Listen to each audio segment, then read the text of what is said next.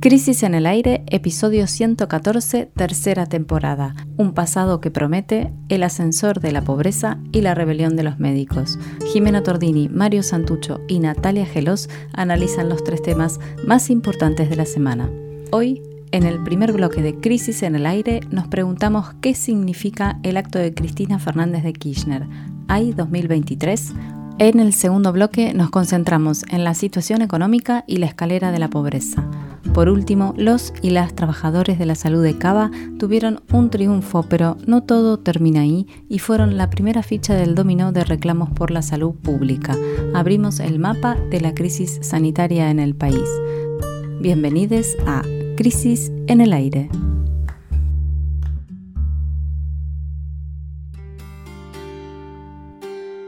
El jueves se cumplieron 50 años del histórico retorno de Juan Domingo Perón a la Argentina luego de 17 años en el exilio.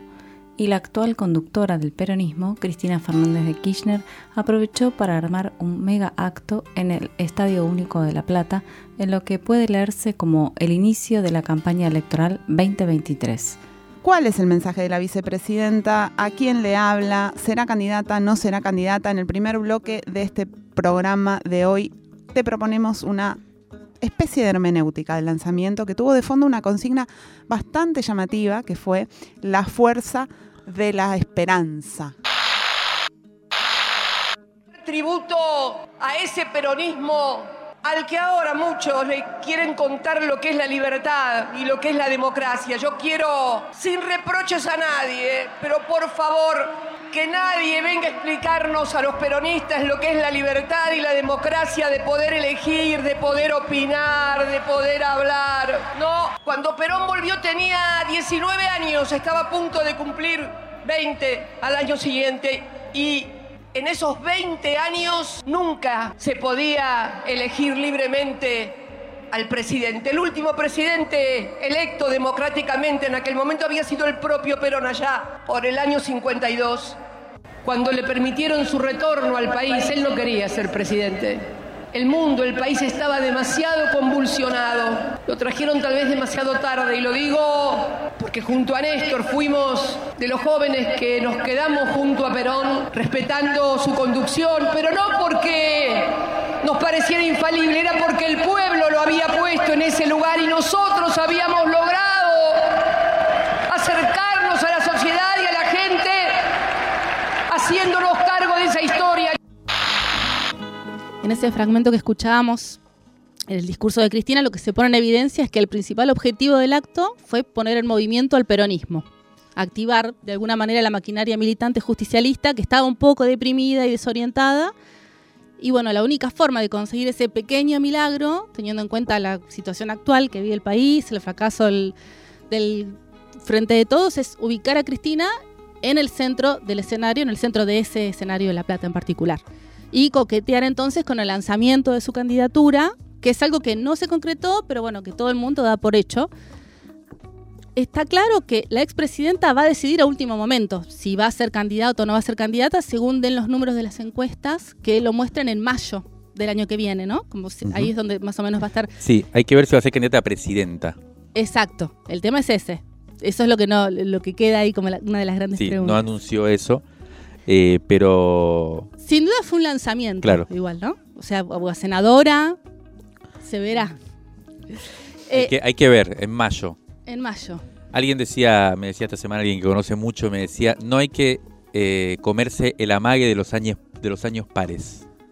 Ajá. ¿Qué quiere decir eso? Que las elecciones son siempre en años impares y que en los años pares se genera una serie de señales que son siempre amagues. Todo comienza en mayo recién del año que viene realmente a tomarse las decisiones. Por eso es anticipado, es muy anticipado el lanzamiento y por eso no se sabe tampoco si, si ella va a ser candidata o no o a qué. Claro, claro. Pero lo que queda claro es que se lanzó, se lanzó como figura clave. Y que, y que era la única persona dentro de los las y los dirigentes que podía generar una situación como esa, ¿no? De cierto entusiasmo grupal, colectivo. Sí, sí. El, centro del, escenario es en ese tremendo estadio, también era metafórico.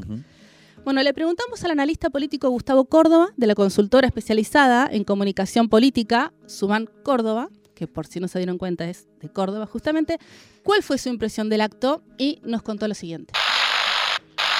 Las repercusiones del acto, lo que se dijo, lo que no se dijo, la concurrencia, lo simbólico, creo que se ha, hablado mucho. La centralidad, este, eventualmente su candidatura o no. Lo concreto, la, pregunta que, yo me hago en este momento es, ¿qué podríamos hacer los, los argentinos y sobre todo los núcleos duros a ambos lados de la grieta sin Cristina? Imaginemos, por ejemplo, si analizásemos en primer lugar al frente de todos, el núcleo duro kirchnerista, no tiene una figura equivalente a la de Cristina para su reemplazo o para su relevo. Pueden aspirar, en el mejor de los casos, eh, de algo bastante improbable, que es la transferencia electoral, que funcionó con Alberto básicamente porque el gobierno de Macri estaba en condiciones de ser castigado electoralmente de una manera muy elocuente y eso fue lo que, lo que sucedió. Ahora, pensar en el 2023 que pueden repetir la misma maniobra, yo creo que a estas alturas del partido esa magia ya no va, no va a suceder. Entonces es, un problema gigantesco el vacío ¿no? para el núcleo duro del kirchnerismo. Como lo es también, y quizás de manera más dramática, para la oposición, para el principal núcleo duro que, residen Juntos por el Cambio, eh, porque es el único elemento aglutinador hoy de la oposición. Si al antikirchnerismo eh, que hoy tiene Juntos por el Cambio se, desplomase de manera repentina, bueno, ellos tendrían enormes dificultades a la hora de conciliar intereses, ¿no? porque los une únicamente eh, esa mirada profundamente antikirchnerista y antiperonista de la realidad política argentina, no tienen demasiados elementos en común. fíjense que cuando hablamos, por ejemplo, para no irnos demasiado lejos, de lo que fue eh, el reconocimiento al triunfo electoral de Lula en Brasil, Brasil que es nuestro principal socio comercial en la región y en el mundo, eh, vean las dificultades que tuvieron los dirigentes de Juntos por el Cambio para tener un discurso o una narrativa política coherente, ¿no?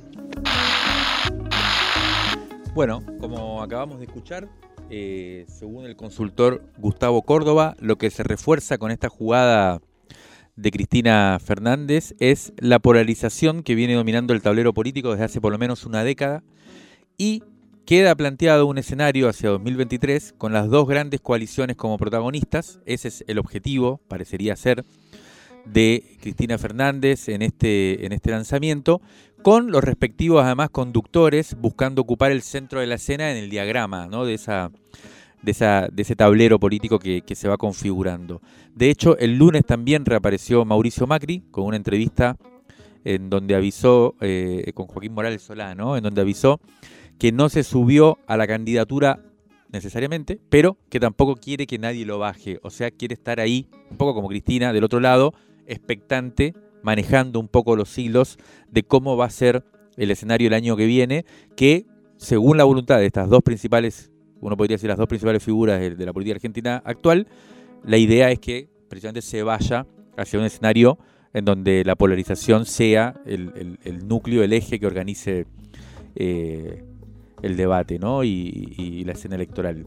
Entonces, volviendo al discurso de Cristina el jueves en el Estadio Único de La Plata, notamos, preguntándole ¿no? a diferentes actores, actrices, eh, de, sobre todo del peronismo, dos percepciones distintas sobre el contenido del acto. ¿no? Por un lado, los que se identifican claramente con el sentir kirchnerista salieron entusiasmados, eh, mayoría de ellos participaron, fueron con muchos bríos al acto y salieron colmados, digamos, con la mística que se generó ahí y aseguran que la jefa dejó claro que ella va a decidir la estrategia del año que viene y además, y esto es un poco, me parece, lo que más o menos estaba todo el mundo tratando de entender sobre el tema, eh, que Alberto Fernández va a tener que bajarse de su afán reeleccionista con una Cristina tan protagonista ¿no? de, la cena.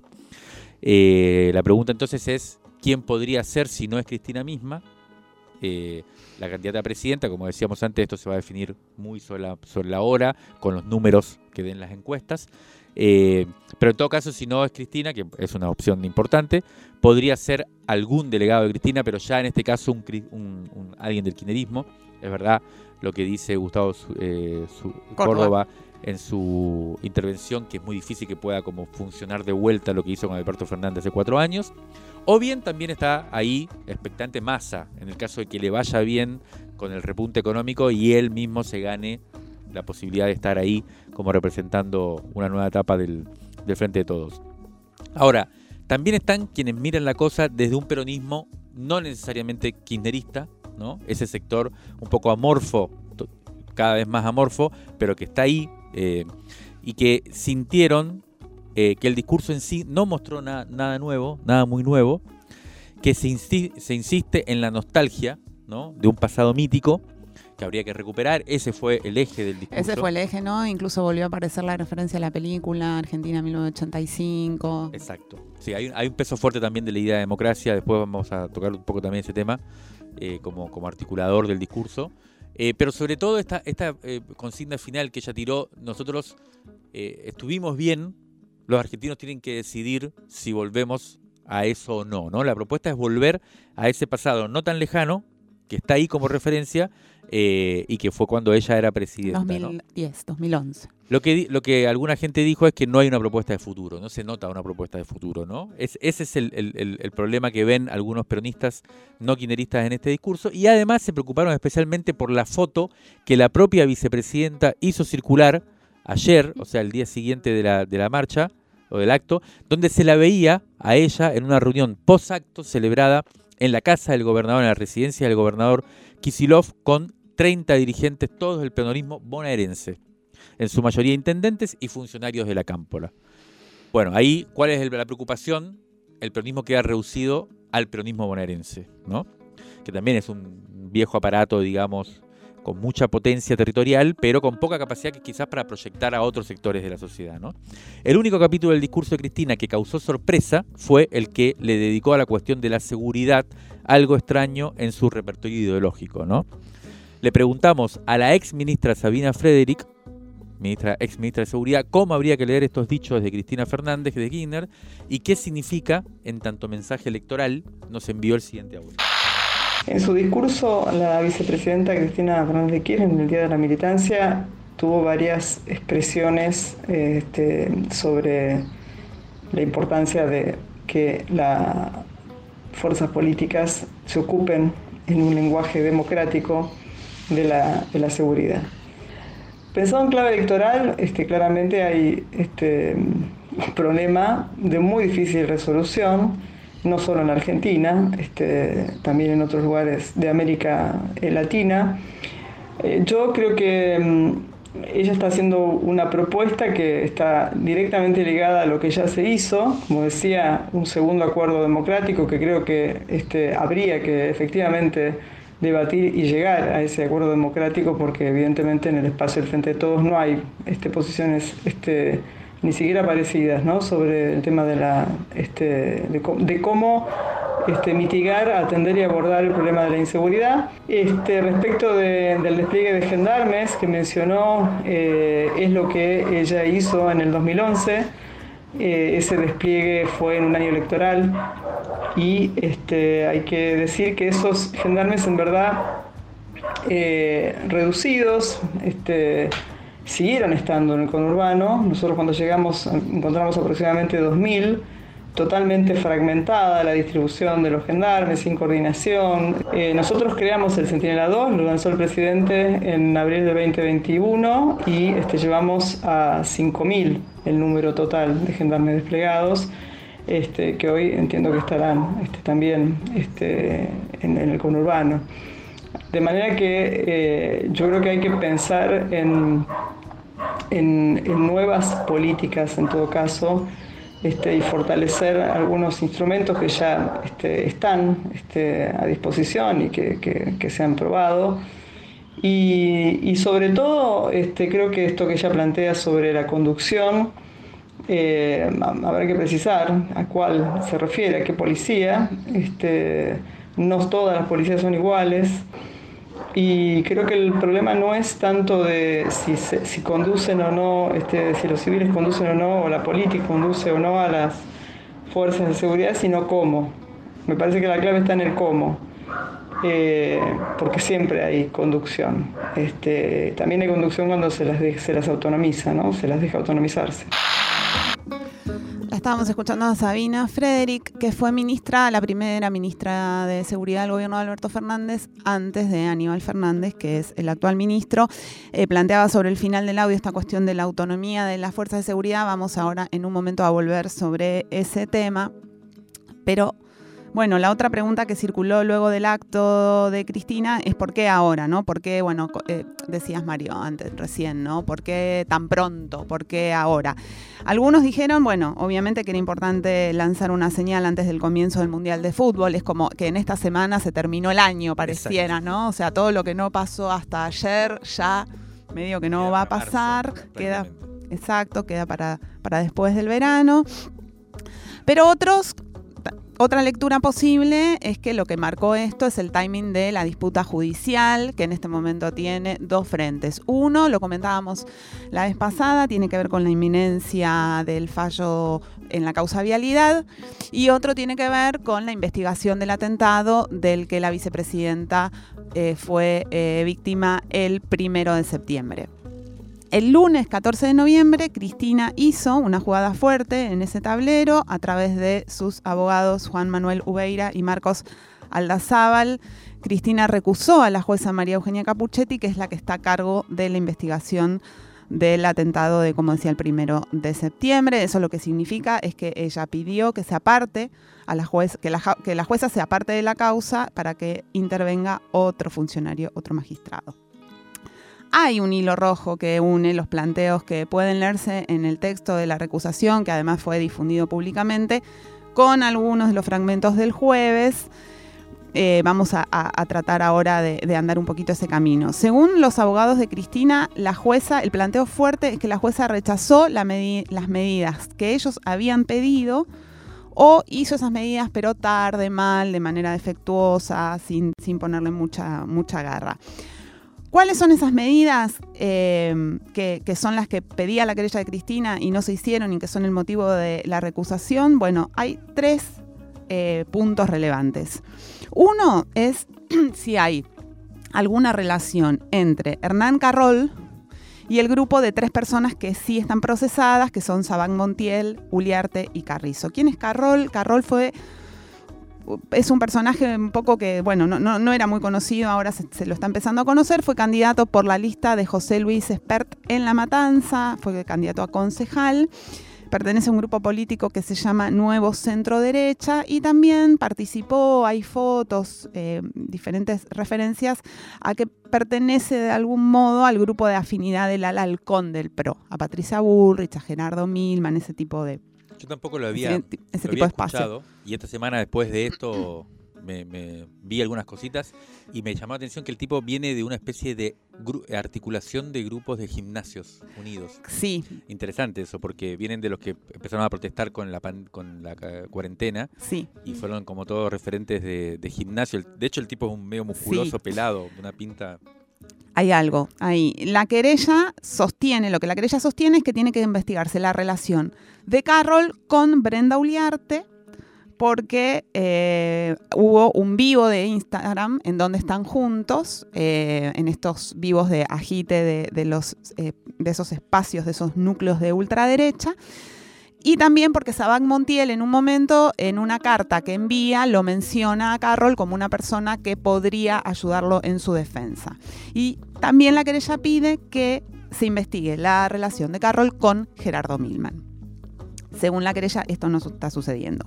El segundo elemento que aparece como argumento de la recusación eh, referido a la falta de, investigación por parte de Capuchetti es justamente la relación entre el diputado Gerardo Milman y el atentado. Esta parte es un poco más conocida. El episodio que involucra a Milman es eh, que hay una persona, Abello, que dice que escuchó en el bar Casablanca frente al Congreso que el Milman dijo cuando la maten voy a estar en la costa. Alrededor de eso hay todo un episodio que la eh, y además hay unas presentaciones de Milman los días previos para conocer la, cómo estaba Proyectos. conformada la- los proyectos, cómo estaba conformada la custodia de la vicepresidenta, etcétera.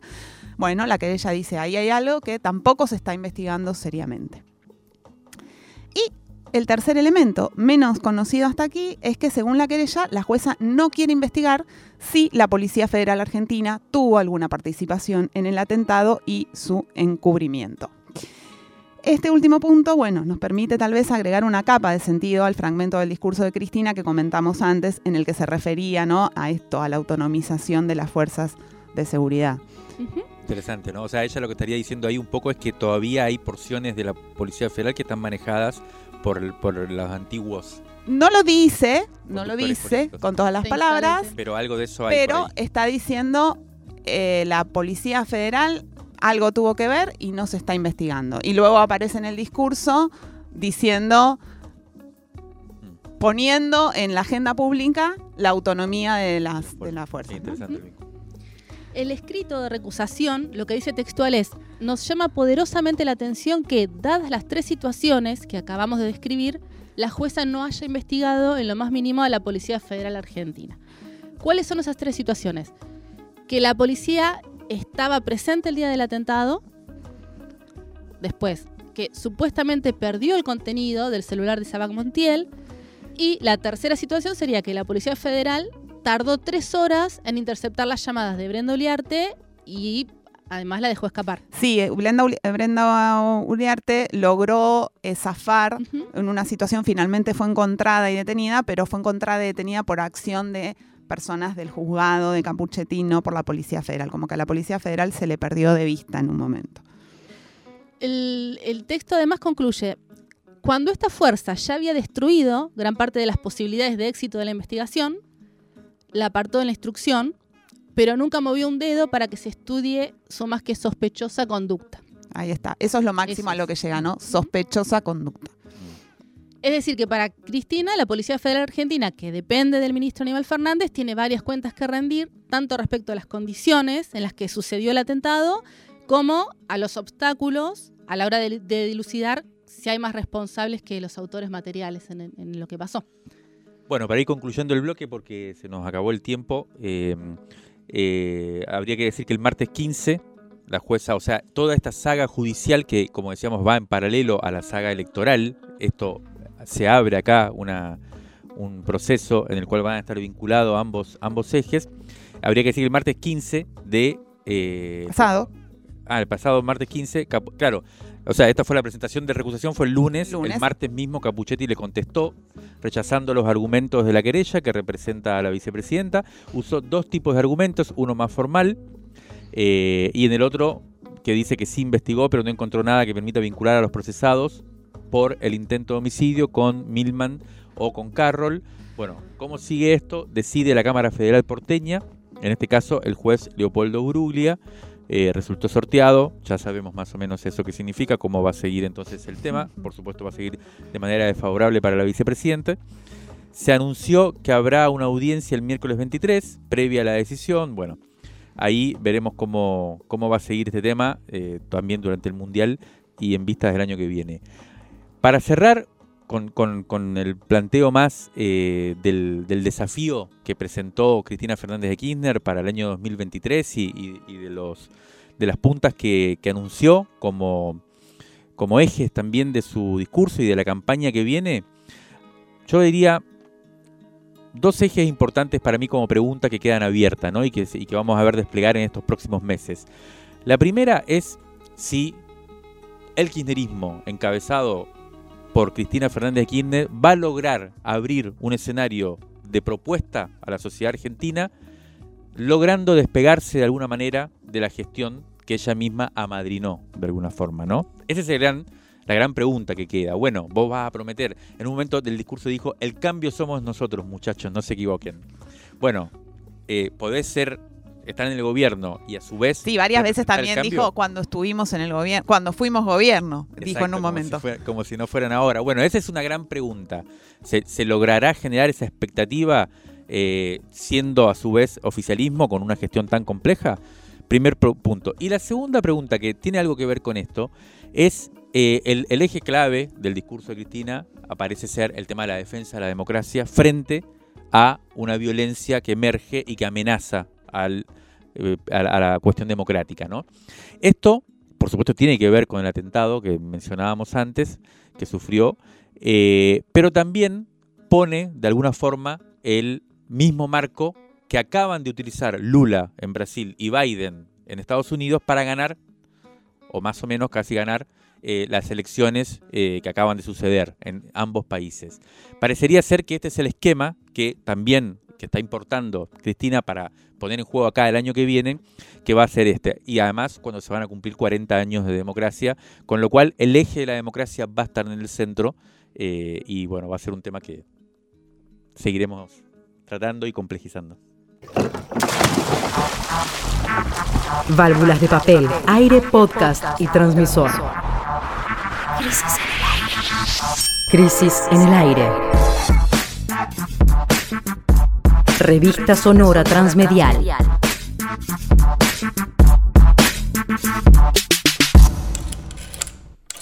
Revistacrisis.com.ar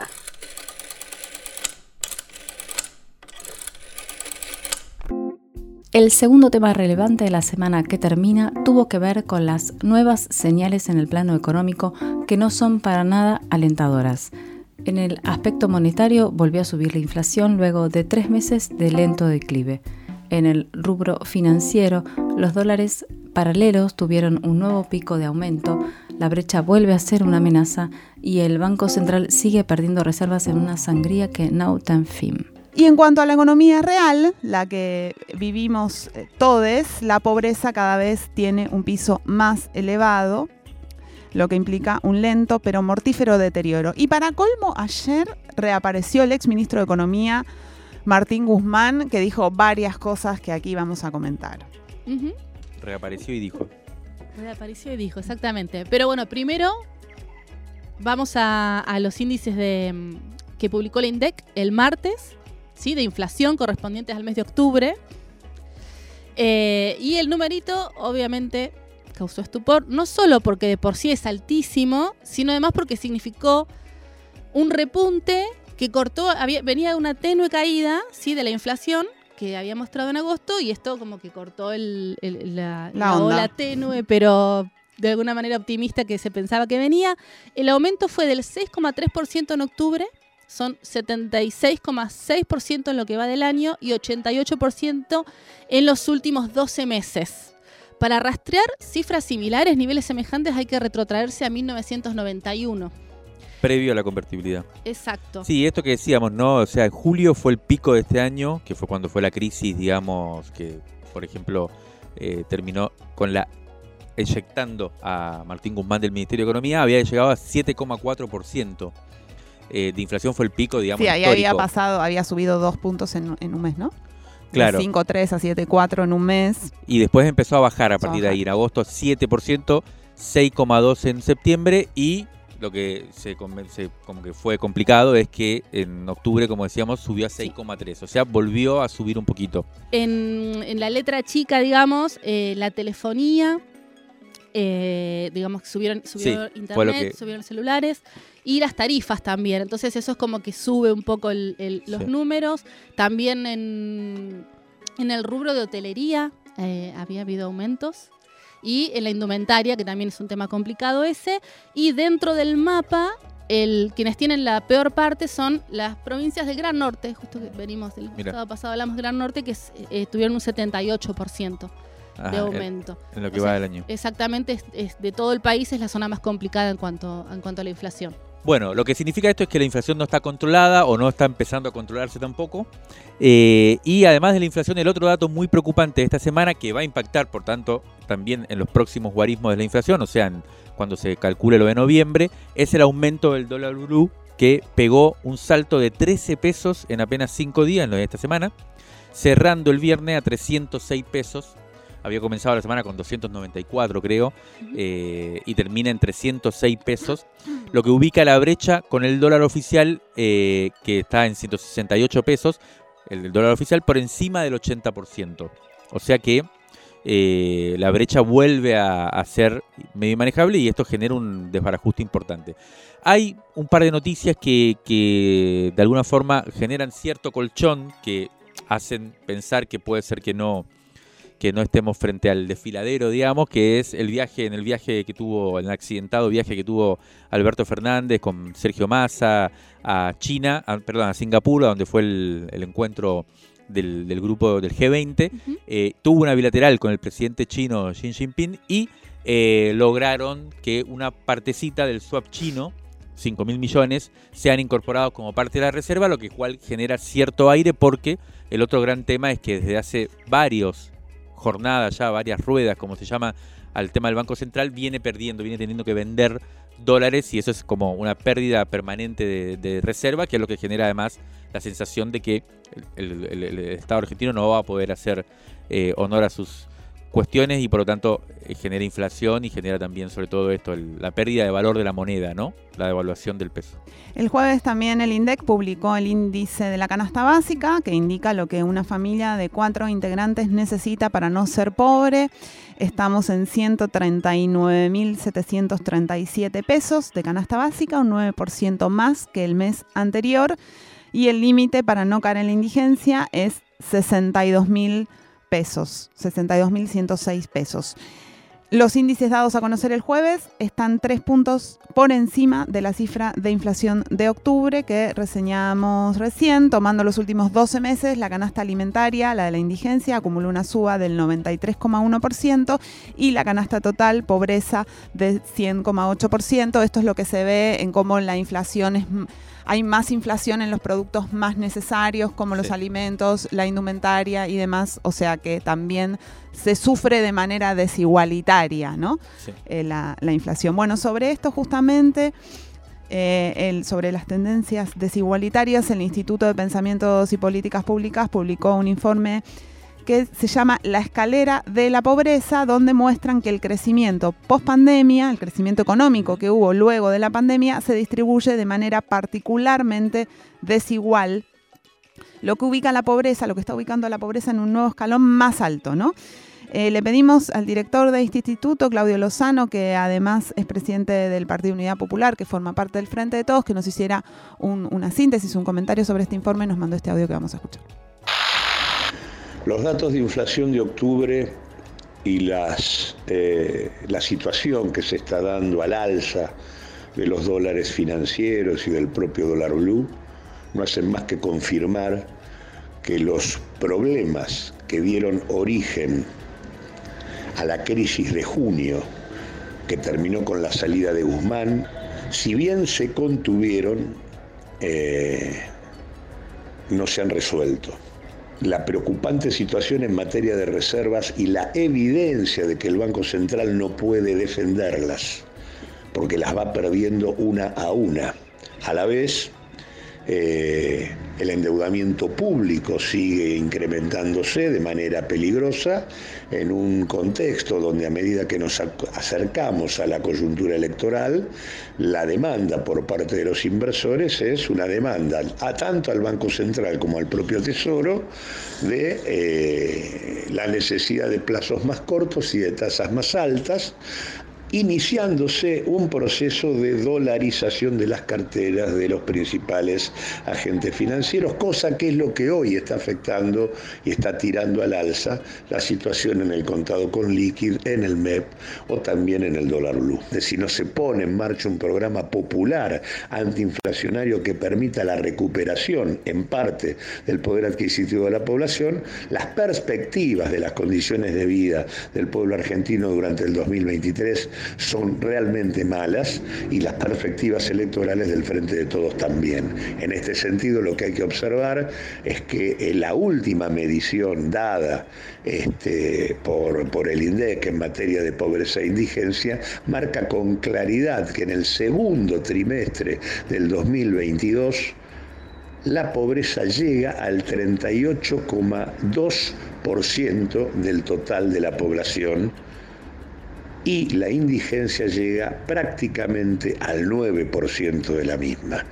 Cuando, este, eh, digamos, en el pico de la crisis de Macri, Macri llegó al 38,3 en materia de pobreza. Es decir, hoy en la Argentina, a pesar de que la economía es más grande que en el 2019, cuando se fue Macri, a pesar de que es un 6% mayor la actividad económica que lo que era en aquel momento, la pobreza prácticamente es la misma. Quiere decir que la economía está funcionando en un cuadro de claro agravamiento de la desigualdad distributiva.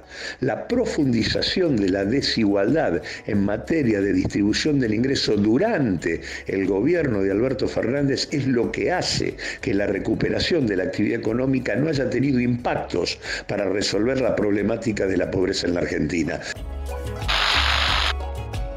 Bueno, Ahí lo escuchábamos a Claudio Lozano haciendo un, la verdad que muy interesante resumen de, la, de estos datos económicos, ¿no?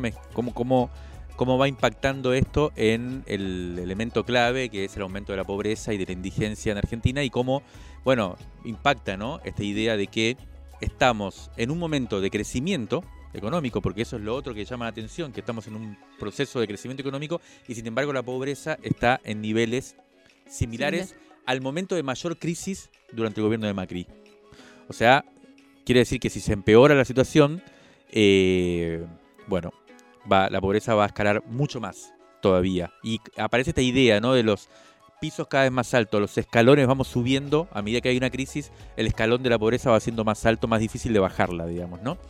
Eh, vamos a cerrar, eh, vamos a tener que comentar muy rápidamente los dichos de, Martín Guzmán, que reapareció ayer, como decíamos, en una entrevista larga por primera vez desde que renunció, habla públicamente.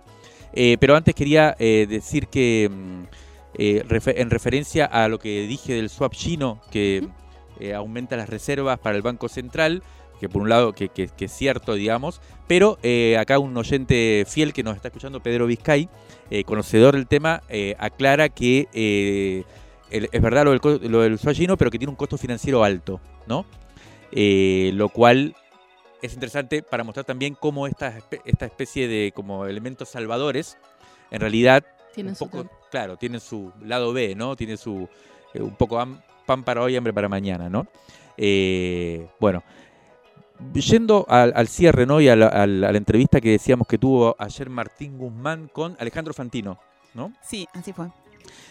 una larga entrevista en donde por primera vez Guzmán habla Em, habló de cuatro ejes básicamente, que podríamos decir, primero, explicó bastante de cómo fue la negociación con los acreedores privados primero y con el FMI, sus dos grandes logros, digamos, o sus dos grandes hechos durante su ministerio, que fueron estos, estos acuerdos para tratar de solucionar, entre comillas, el problema de la deuda que había dejado Macri. Habló especialmente, y ahí donde estuvo, creo yo, las declaraciones más llamativas de su relación con Máximo y con Cristina Kirchner, contó como este entretelón que no le contestaban los mensajes hasta cierto momento, después le contestaban, después no, toda esa parte. Sí, habló también de la renuncia y de cómo fue ese proceso también tan criticado, ¿no? Él después de que renunció fue muy eh, cuestionado por casi todos los sectores del gobierno por haber dejado, digamos, eh, un desastre y por haber dejado también, por haber sido desleal de alguna manera a Alberto Fernández. Él contó eh, que en realidad la cantidad de avisos y de momentos de alarma que, tuvo que hacer y dijo que, eh, y ahí fue a la política económica actual, en ese sentido fue respetuoso, fue bastante, eh, ¿cómo se llama? ponderó bien la, etapa actual, aunque evidentemente no, no, no cree que las cosas estén bien. Eh, evidentemente ha habido un deterioro y un cambio en ciertas cosas respecto de su gestión, pero no fue especialmente crítico de la, del momento actual. Y entre otras cosas resaltó algo que es un poco el eje de su intervención, que es que el problema que él tuvo es que no tuvo apoyo político.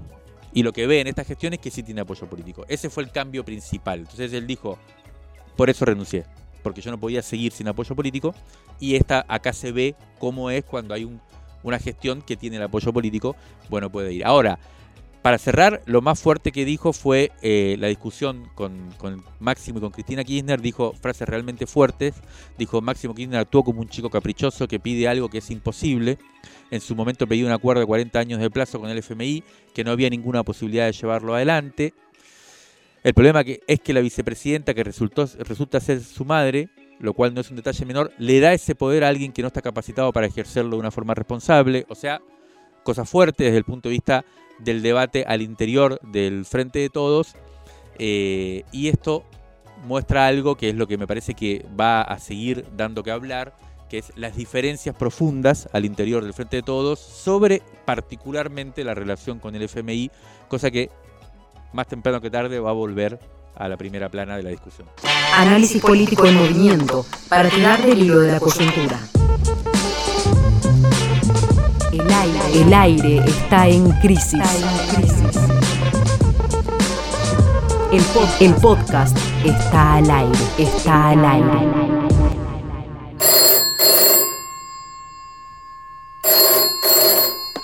Rescate emotivo, un diamante impreso en una crisis, 1973-2021. Crisis 24, abril de 1975. Claromeco. Haroldo Conti escribe. Sobre la mesa quedan unos cuantos papeles, un programa, una revista vieja, una precipitada reseña máquina del escritor Nerio Tello, a partir de aquí tengo que reconstruir siete años de trabajos y caminos del Teatro Municipal de Mendoza, un grupo de actores transhumantes que viaja por el país presentando sus obras. Es un título relativamente desconcertante, Teatro Municipal de Mendoza, para designar esta comparsa de figurantes ambulatorios cuyas preocupaciones aquí en la tierra son un rincón para dormir y algo para manducar. El responsable de la dirección del grupo me cuenta la historia de este teatro que empezó de oficio siendo municipal y terminará por ser mundial, es decir, del ancho y ajeno mundo. Y lo que veo a través de sus fuertes ojos son todos los caminos, ese loco y alegre rodar entrando en los pueblos para representar la vida en el más vital sentido de la mañana a la noche, vida que va, vida que se exalta, vida que se padece y se revive y al mismo tiempo se exhibe. Creo que a eso se refiere cuando habla de teatro vivo, o por lo menos es lo que de todas maneras hacen. Y me pregunto, mientras sostengo colgada de mi boca como ropa puesta a secar, una sonrisa que se me va adormeciendo en los labios. ¿Por qué diablos no planto todo y me largo con aquellos delirantes, no a fingir, sino a exhibir y exaltar mi vida, haciendo de ella un entero y brillante espectáculo? Durante aquella estancia en Claromecó, Haroldo Cotti se entera de que ha sido reconocido con el premio Casa de las Américas. Un año después de aquel otoño, la dictadura militar lo secuestra. Esta crónica la concluye así. Este teatro rumbosamente llamado municipal será siempre un teatro pobre, casi muerto de hambre, militante de la vida, un teatro camino, un teatro pueblo. La salud fue uno de los temas de la semana, pero no solo por el cuadro de gastritis erosiva del presidente Alberto Fernández que tuvo que suspender su discurso en el G20 en Indonesia, sino porque el jueves hubo una jornada nacional de lucha en defensa del sistema sanitario público que puso de manifiesto algo que toma relieve en las provincias, los conflictos en distintas ciudades. Ese es el tercer tema de nuestro podcast de hoy. Hubo un logro, al principio del programa pedíamos buenas noticias acá, hubo una buena noticia que fue para los trabajadores de la salud en la ciudad de Buenos Aires el martes 15 de noviembre, tras nueve semanas de medidas de fuerza sostenidas, los médicos, las médicas residentes de la ciudad de Buenos Aires llegaron a un acuerdo con el gobierno porteño, le subieron el piso a la paritaria y lograron empardar la inflación pero bueno, vamos a ver que no todo, no todo termina ahí. El gobierno de la ciudad se comprometió a pagar un mínimo de 200 mil pesos a médicos y un 99% de recomposición salarial y acordaron que no se aplicarían descuentos por los días de paro. Esto es después de, como decíamos, muchas semanas de conflicto, de huelga y de movilización ahí en el centro de la ciudad a la jefatura del gobierno. Los reclamos van a seguir el 22 de noviembre, es la noche de las luces para pedir por las y los concurrentes para que, bueno, cobren que en, situación equiparada sus condiciones laborales con eh, los demás. Por ejemplo, no tienen ART los concurrentes. Bueno, ese reclamo continúa. Pero en la Jornada Nacional de Lucha de este jueves pudimos ver que no solo en la Ciudad de Buenos Aires ocurre este problema, que hay reclamos que con una especie de efecto dominó se empezaron a intensificar en todo el país. Exactamente. La convocatoria del jueves, eh, que hubo con paro nacional incluido, se propuso mostrar que la crisis sanitaria es federal eh, y la encabezaron dos federaciones de sindicatos de la salud. FESPROSA, que quiere decir Federación Sindical de Profesionales de la Salud de la República Argentina, y FESINTRAS, que es la Federación Sindical Nacional de Trabajadores y Trabajadoras de la Salud, em, lo eh, convocaron a esta, a, esta, esta protesta como un modo de canalizar el malestar y concentrarlo para que tome potencia, pero también participaron agrupaciones del Hospital Posadas y del Garraham, de enfermería, los residentes y las residentes triunfantes de la ciudad de Buenos Aires, eh, las y los concurrentes. ¿Qué son los concurrentes, perdón? quienes asisten eh, en los hospitales, pero que van, digamos, pero no llegan a la categoría de residentes, justamente. Por eso es que piden tener un, un ingreso. Son más intermitentes, digamos, trabajadores más. Como que van comenzando el, recorrido. También hubo una actividad especial en La Plata, donde se reclamaba la reapertura de paritaria y el pase a la carrera profesional de unas 3.500 licenciadas en enfermería. Y lo que unificaba la jornada era mayor presupuesto para la salud pública, aumento salarial, reconocimiento pleno para todo el equipo de salud, rechazar cualquier forma de precarización laboral. Bueno, todo algo que viene saliendo eh, y que está ahí bajo la alfombra, ¿no? Y encima después de la, de la pandemia es todo un tema eh, que está muy bien que salga a la luz y que salga así en la forma de conflicto. Bueno, fueron paros en más de 12 provincias, marchas en Rosario y en Santa Fe, actos en hospitales en Río Negro, distintas manifestaciones en Bahía Blanca, en Catamarca, en Comodoro Rivadavia, en Jujuy, en Río Negro y en Córdoba. Eh, en Córdoba, por ejemplo, hubo renuncias masivas en Río Cuarto, la semana pasada en el servicio de guardia del hospital de esta ciudad. Eh, bueno, vamos hacia ahí entonces. Escuchemos ahora a Gastón Bacchiani, médico y secretario general de la Unión de Trabajadores de la Salud, UTS, que nos mandó un panorama de cómo está por allí la situación. Los trabajadores de la salud de la provincia de Córdoba estamos de paro, un paro que empezó el día miércoles y que va a continuar la semana próxima si no recibimos una oferta concreta por parte de la provincia. Eh, el reclamo principal es el salarial, eh, por mucho, que surge de cada una de las asambleas que han sido masivas. El día miércoles también una movilización con más de 7.000 eh, personas del equipo de salud en la calle, que es algo histórico en nuestra provincia, un conflicto muy, muy agudo, digamos, que tiene que ver con años de, de malestar y hartazgo eh, y de estrato y maltrato del gobierno de la provincia el equipo de salud. Eh, y bueno, y ahora por eso vemos este, este nivel de participación en todos los hospitales de la provincia, tanto de capital como del interior. Hubo cortes en el pueblo sanitario, en el Hospital Córdoba, en, Punilla, en Unquillo, Villa María, San Francisco, bueno, en toda la provincia de Córdoba. Eh, y entendemos que va a seguir así hasta este, que el gobierno de la provincia haga una propuesta.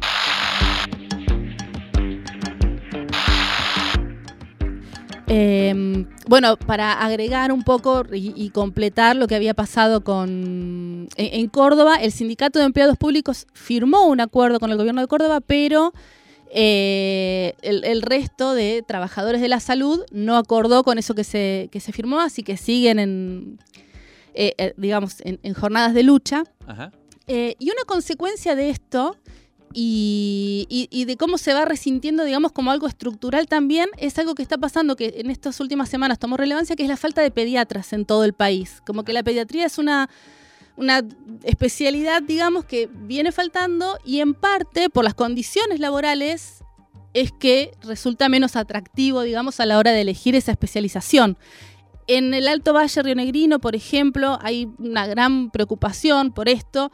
También en Santa Fe, eh, hubo abrazos a hospitales y demás, porque básicamente el tema después es eso, es que no tienen dónde atender a, los niños y a las niñas en todo el país, además que la concentración se da siempre en centros urbanos y después en los lugares más alejados no hay. Es un problema que está preocupando bastante. La Sociedad Argentina de Pediatría, por ejemplo, sacó hace poco un comunicado en el que decía que se trata de una situación emergente, compleja y multicausal, donde la pauperización de la profesión, la necesidad del pluriempleo y los diferentes contextos de formación condicionan la decisión de los profesionales cuando egresan a la hora de, buscar qué, rumbo van a tomar. Y es algo que es a largo plazo también, entonces cómo se, proyecta y cómo se arman estas políticas que de alguna manera puedan atender a estas demandas que, van a estar. Y pensando en esto también, en esta idea de, de, trabajo que se instala, ¿no? que son trabajadores de la salud y por eso estos reclamos salariales, también esta semana en una situación, en estos contextos que se vienen dando a futuro y que son escenarios que, en los que se necesitan estas personas, también estaban, por ejemplo, brigadistas que también están de paro porque están tratando... Brigadistas son las personas que trabajan apagando los incendios. Exactamente. Y en este contexto en el que los incendios también están en todo el país, esta idea de decir, bueno, están ahí en, en el en el frente de batalla, digamos, pero también hacen sus reclamos laborales. Algo similar pasa entonces con los trabajadores de salud y es como mirar a futuro mm. estas, estructuras que, que, se necesitan, digamos, y cómo, cómo darles solidez. Eh, residentes tiene, bueno, vemos una vez más también como la organización sostenida en el tiempo tiene sus logros, con esto podemos linkear con los trabajadores del neumático, que ya hablamos en su momento de esto y cómo se puede ir dando esa discusión. Y bueno, y la ironía también de que, como decíamos también hace unos programas cuando hablamos del sistema, de salud, como este sector que en pandemia estuvo tan adelante y, recibiendo aplausos y demás, es también uno de los que recibe el golpazo del ajuste.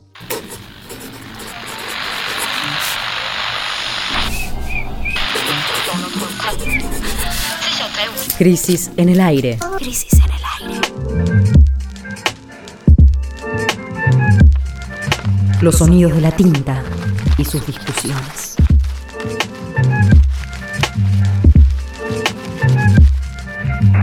Revistacrisis.com.ar